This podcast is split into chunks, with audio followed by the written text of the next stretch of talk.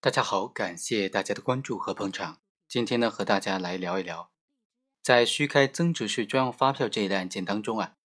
有一个免责事由，也就是有一个非常重要的变点，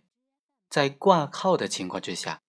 代开增值税专用发票的这种行为啊，这种代开行为是不会被认定为虚开增值税专用发票的。虽然从表面上、从形式上看，确实是虚开了增值税专用发票，但这种行为呢？是不构成犯罪的。具体该怎么理解、怎么运用呢？通过这个案件和大家简单的来介绍一下。健康药业公司的法定代表人杨吉康，他同时还实际控制着另外一个药业公司，叫佛瑞药业公司。杨某以两套班子、一套人马的这种方式，实际上就控制着两个公司。杨某的儿子。还有他的亲属分别担任两个公司的财务部门负责人、质检部门负责人、记账的会计和出纳，这些重要的岗位都是由他的亲戚朋友还有他自己的家人共同把持的。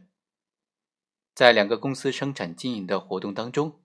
杨某借这个药材市场个体户需要合格的药企的资质和开具增值税专用发票的这种需求。就以招收业务员的形式，大肆的为个体工商户的个人业务开具健康药业或者是佛瑞药业的这种增值税专用发票，并且呢收取了金额为百分之五的手续费，总共开具了增值税专用发票一千多份。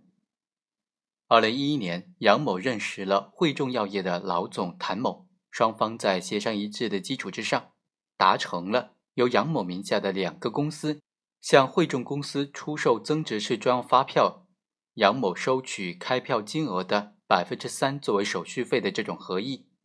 为了隐瞒并没有货物交易的这种事实，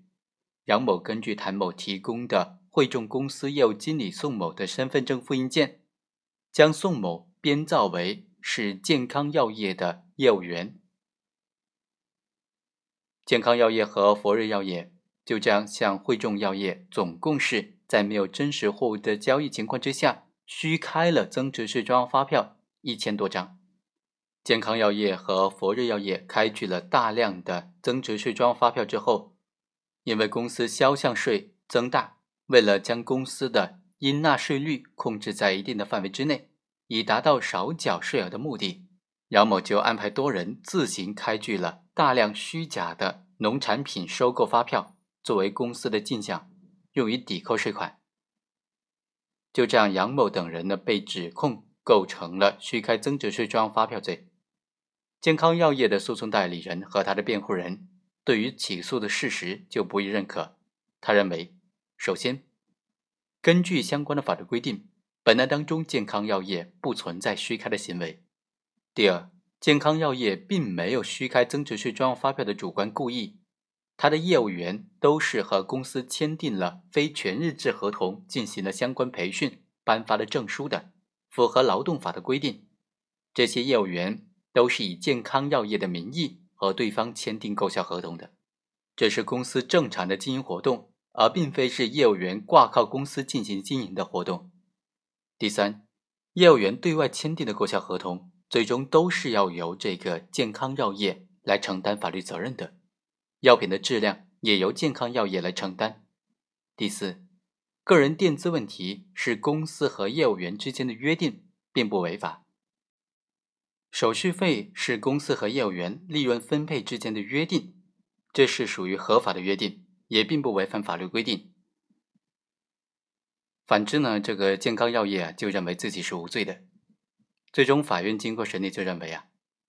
首先。关于这个健康药业，他所说的这几个业务员，他的开票行为是不是构成虚开增值税专用发票的问题呢？